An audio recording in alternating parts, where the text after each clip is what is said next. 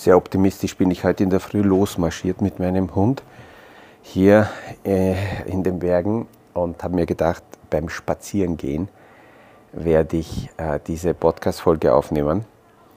Aber bei minus 10 Grad auf neben Schnee zu gehen, knirscht das so laut, dass das unmöglich gewesen wäre, irgendetwas zu hören. Und so bin ich jetzt wieder gemütlich im Café und äh, kann hier in Ruhe meine Gedanken zusammenfassen. Aus dem Kaffeesatz, der Podcast von AL und E Consulting. Aktuelle Kapitalmarkt- und Wirtschaftsfragen verständlich erklärt mit Scholt Janosch.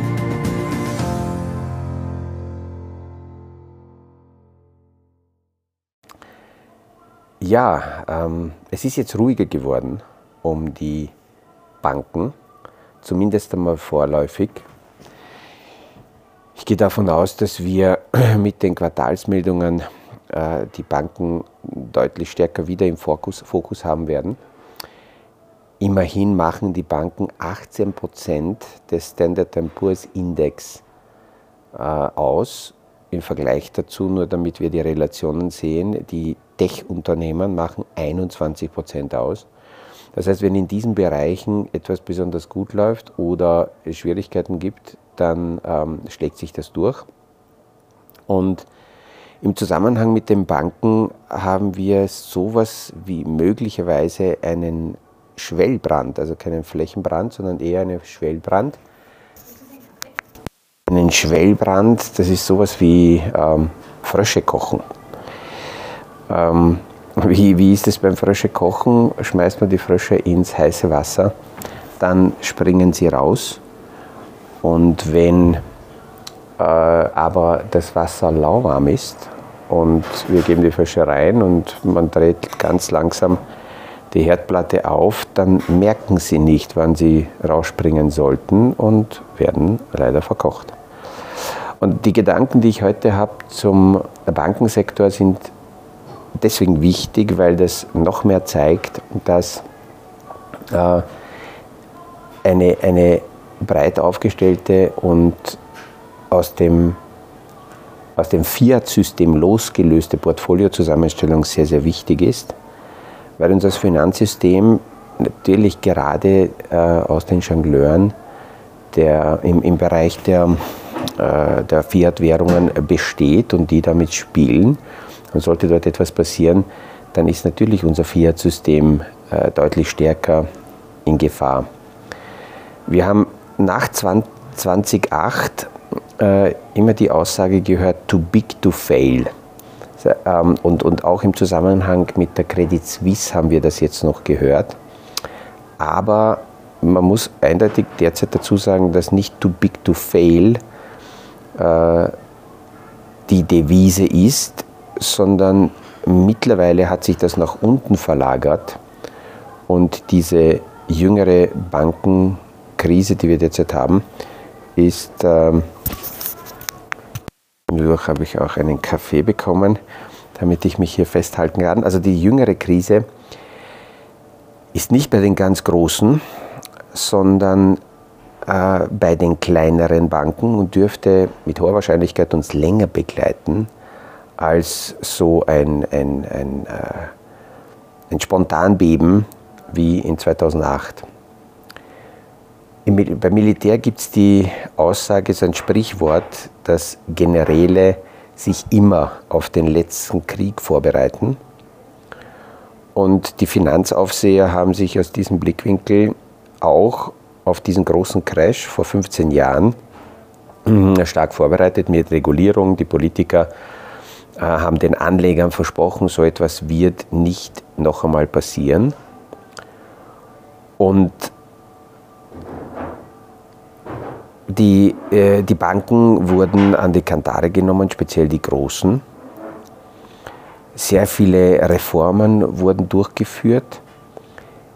Einige, man muss auch dazu sagen, Finanzinstitute haben alles getan, um aus dieser Regulierung irgendwie rauszuschlüpfen ob das eine Silicon Valley Bank, eine Signature Bank, eine Credit Suisse waren. Ähm, die Institute, die großen, haben zwar sehr viel äh, Kapitalpuffer aufbauen müssen. Sie mussten selber äh, teilweise ihre eigenen Abwicklungen durchspielen und Testamente durchspielen, aber eben die Großen. Und gerade der Trump hat etwas gemacht, was dem äh, Sicherheitspuffer nicht gut getan hat. Er hat die Mindestgrenzen raufgesetzt, bis zu dem äh, kleinere Regionalbanken diese ganzen Sicherheitsmaßnahmen nicht erfüllen müssen. Das waren diese berühmten 250 Milliarden in der Bilanz. Und deswegen ähm, zeichnet sich derzeit diese Krise, die wir aktuell haben, einfach völlig anders ab als die letzte. Was wir derzeit haben, ist nicht too big to fail, sondern zu klein, um nicht zu scheitern. Die Großbanken, äh, JP Morgan, BNP Paribas, äh, Deutsche Bank, ähm, sind ähm, zu groß zu scheitern und ihr Untergang muss weiterhin natürlich verhindert werden. Das sehen wir, dass da sehr, sehr schnell reagiert wird. Bei den äh, kleinen und mittleren Instituten, ähm, da haben wir lange Zeit nicht hingeschaut. Und die Hauptursache, dass die jetzt Probleme haben, bekommen, ist die Zinsexplosion. Jetzt könnte man sagen, naja, die Notenbanker haben das auch übersehen.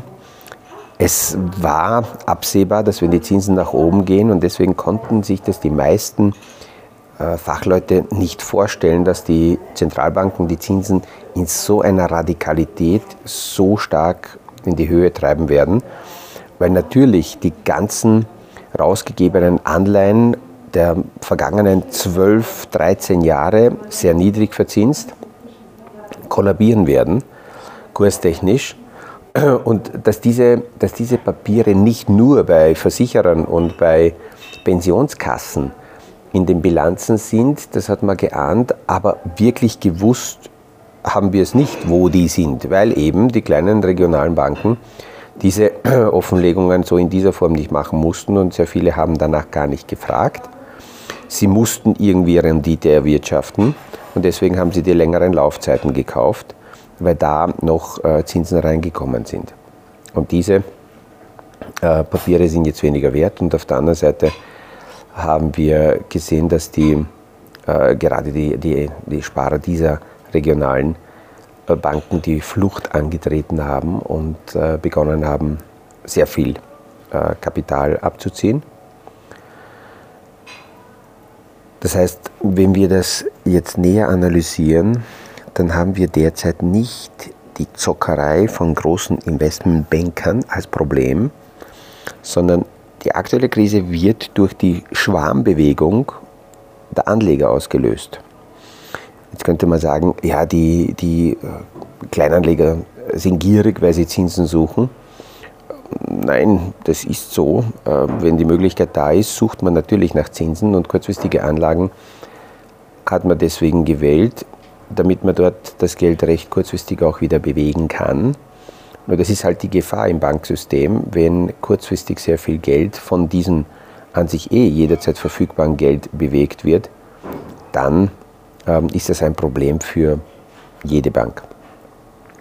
Und First Republic, ähm, die Bank in San Francisco, wird im Moment auch ähm, ja, mit allen möglichen Maßnahmen gerettet, um auch hier äh, einen Zusammenbruch zu verhindern. Aber das hat Signalwirkung auf andere kleinere Banken. Im Moment ist es so, dass die großen, die Top 25 Banken eher davon profitieren, was bei den kleineren passiert. Und deswegen werden wir jetzt mit den Quartalsmeldungen die großen Banken auch beobachten, wie hat sich das bei den Großbanken ausgewirkt auf die Zahlen. Haben die davon tatsächlich profitieren können, dass von Kleinbanken sehr viel Geld abgezogen wurde? Es gibt eine Zahl, die so ungefähr bei 120 Milliarden Dollar liegt. Äh, laut ähm, amerikanischer Aufsicht ist ungefähr 100, so viel Geld, 120 Milliarden Dollar, abgezogen worden von kleineren Banken. Und die Einlagen haben sich bei Großbanken in etwa um äh, 108 Milliarden erhöht. Das war der größte Einlagenschwund aller Zeiten bei äh, kleinen und, und mittleren äh, Regionalbanken. Und das hat eben zwei Auswirkungen. Die eine Auswirkung ist auf die Großen, dass sie sehr viel Kapital bekommen haben, müssten also davon profitieren und die kleineren und mittleren müssten darunter massiv leiden. Das heißt, wenn wir jetzt die letzte Krise hernehmen, 2008, da war die Ursache damals faule Kredite und Zockerei von Investmentbankern. Ähm, in der aktuellen Situation ist es so, dass eigentlich eher relativ wohlhabende äh, Klienten die treibende Kraft sind, weil sie sehr viel Geld zuerst geparkt haben, um mehr Zinsen zu kriegen und jetzt sehr, sehr viel Geld dort abziehen. Bei der Credit Suisse haben die Wohlhabenden und die Superreichen ihre Vermögensverwaltungen machen lassen und wollten sogar die Möglichkeit nutzen, ein wenig unter dem Radar zu fliegen, weil die Credit Suisse gerade im Bereich Compliance ähm, manches etwas lockerer gesehen hat und äh, Superreichen geraten hat, aus regulierten Ländern rauszugehen und eher dort anzulegen, wo es die Möglichkeit gibt, die, die ganzen Offenlegungen ein bisschen umzuschiffen. Das heißt, wenn wir das anschauen, war die letzte Krise die sogenannte Subprime-Krise und jetzt haben wir die Sub, äh, die Superprime-Krise, weil eben die Premium-Klienten diejenigen derzeit sind, die hier sehr viel Cash-Liquidität abgezogen haben. Wer profitiert davon? Einerseits die Geldmarktfonds, wo sehr viel kurzfristiges Kapital hinfließt. Darüber haben wir auch schon gesprochen. Ähm, dann natürlich Investmentfonds, weil die aus der Bilanz der Banken rausgenommen sind. Und wenn irgendetwas mit der Bilanz passiert, dann sind solche Investmentfonds nicht ähm, ähm, gefährdet. Weil es auch da natürlich nichts äh, gratis gibt, ist die andere Seite, dass diese äh, Fonds dann nicht in der Einlagensicherung drinnen sind. Da muss ich mich also als Anleger viel, viel mehr äh, mich damit auseinandersetzen. Wenn wir also die aktuelle Situation analysieren, dann ist das kein Flächenbrand, was wir derzeit haben, sondern sowas wie ein Schwellbrand ähm, die letzte Krise 2008 hat sich als Flächenbrand in Rekordtempo ausgebreitet und hat das gesamte globale System erfasst, so dass wir tatsächlich komplett vor dem äh, Zusammenbruch standen und das aber sehr schnell. Das ist so, wie wenn man einen Frosch ins heiße Wasser schmeißt, kann er sehr schnell rausspringen. Jetzt haben wir einen Schwellbrand, also das langsame Verkochen des äh, Frosches, das schwillt unterirdisch. Wir werden erst langsam ähm, erfahren, welche Bilanzen auftauchen, welche Unternehmen nicht lebensfähig sind mit den Rahmenbedingungen. Und das erinnert viel mehr an die sogenannte Saving and Loan Krise der 80er Jahre. Auch damals hat die amerikanische Notenbank in, in sehr kurzer Zeit extrem stark die Zinsen erhöht, um die Inflation zu bekämpfen. Und viele kleine Sparkassen und Regionalbanken, speziell in Amerika, gerieten in die gleiche Zinsklemme wie heute. Damals gingen tausende äh, Banken pleite und ähm, die damalige Krise dauerte länger als zehn Jahre, bis so ungefähr in die Mitte der 90er Jahre. Und äh, die echte Schuldenkrisen des amerikanischen Haushaltes begannen aus dieser Zeit, weil sie sehr viel kompensieren, retten mussten. Und äh, wie gesagt, es kann also deutlich länger dauern. Es ist nur deswegen wichtig, sich darüber Gedanken zu machen, weil letzte Woche noch alle panisch herumgelaufen sind und äh, sich die Frage gestellt haben, ah, wo, wo muss ich mein Geld abziehen, äh, damit jetzt die Bank, wo ich bin, nicht kollabiert. Jetzt ist es ruhiger und natürlich werden auch die Banken versuchen, hier schlechte Nachrichten ein wenig äh, in die Länge zu verschleppen, damit man nicht äh, Panik erzeugt. Aber für besonnene Anleger ist es umso wichtiger, äh, die Portfolios losgelöst von Geldwertsystemen, vom Fiat-System über Sachwertteile aufzubauen. Also raus in, in äh, Aktienbeteiligungen, direkt in die Wirtschaft, in Investmentfonds, ähm, in Immobilien, ähm, in, in, in Sachwerte, die auch einen Nutzen haben. Also nicht nur in Sachwerte zu schieben, die dann äh, zu irgendeinem Preis gekauft werden und wo man hoffen muss, dass irgendwer daherkommt und diese Sachwerte dann kauft, sondern wenn schon dann äh, nützliche Sachwerte und liquide Sachwerte. Das heißt, solche Bereiche, die permanent einen Markt haben. Natürlich ist der Preis für diese Sicherheit über Sachwerte, dass ich nicht nicht liquide bin. Und da sind wir wieder bei dieser Frage, in wie viel, wie viel äh, sollte von meinem Vermögen in liquide, verfügbare Mittel angelegt sein und wie viel sollte in, in nicht liquide Sachwerte angelegt sein. Ich werde in den nächsten Tagen mal darüber auch plaudern, weil ich denke mal vor zwei oder drei Jahren hat Ray Dalio, ein großer Vermögensmanager, mit einer Aussage, äh, Cash is Trash, für sehr viel Aufmerksamkeit gesorgt. Und es hat, darf aus heutiger Sicht diese aggressive Aussage Cash is Trash durchaus re relativiert werden, weil ähm, natürlich ist Cash auch sowas wie ein Sicherheitsgefühl und Cash ist notwendig, um äh, Chancen nutzen zu können, um ähm, äh, Opportunitäten, die sich ergeben, ergreifen zu können. Und dafür brauche ich Cash. Ähm, es ist eine sehr persönliche und individuelle Einschätzung, wie viel Prozent des Portfolios eben in Cash verfügbar sein sollte. Ähm, es gibt Menschen, die brauchen 10, 15 Prozent, es gibt Anleger, die brauchen bis zu 30, 40 Prozent. Ähm, da beginnt eben die Individualität und ähm, aber 100% in Cash zu halten ist sicherlich falsch und äh, nicht richtig. Das sehen wir jetzt bei den Banken. Aber zu weit das zu reduzieren und völlig illiquide zu sein, ist auch eine gefährliche Situation. Sehr, sehr viele Konkurse werden nicht deswegen angemeldet und durchgeführt, weil man keine Vermögenswerte hat, sondern weil man illiquide ist. Und das ist eine gefährliche Situation. Ja, mit diesen Gedanken äh, verabschiede ich mich in den nächsten Skitag und freue mich, wenn ich mit meinen Gedanken morgen in der Früh wieder vorbeischauen kann. Diese Woche wird ein bisschen kürzer. Ich denke, den Freitag lasse ich aus.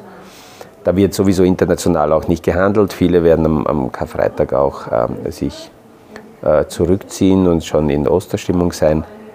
Nächste Woche wird es dann äh, nochmal spannend, weil ich ähm, dann hier aus den Bergen auf Madeira fliege, um dort ein paar Tage Motorrad zu fahren. Und ob und wie ich es da schaffen werde, äh, Podcasts einzuspielen, das werde ich noch sehen. Wenn es gelingt, werde ich es machen. Vielleicht werde ich vorweg ähm, am Wochenende schon eine Folge aufnehmen. Es gibt so viele Themen, äh, die ich ähm, einbauen kann. Und wenn nicht, dann, dann gibt es jetzt ein bisschen so eine, ja, äh, eine, eine, eine Entwöhnungszeit von den täglichen Podcasts, aber das dauert nicht lang. Also, schönen Tag und freue mich, wenn wir uns morgen wieder hören beim nächsten Podcast aus dem Kaffeesatz. Das war aus dem Kaffeesatz, der Podcast von AL und E Consulting zu aktuellen Kapitalmarkt- und Wirtschaftsfragen, verständlich erklärt mit Scholt Janosch. Aktuelle Fragen, Rückmeldungen und Anmeldungen zum nächsten Kapitalmarkt-Talk findet ihr auf unserer Homepage www.aleconsulting.at.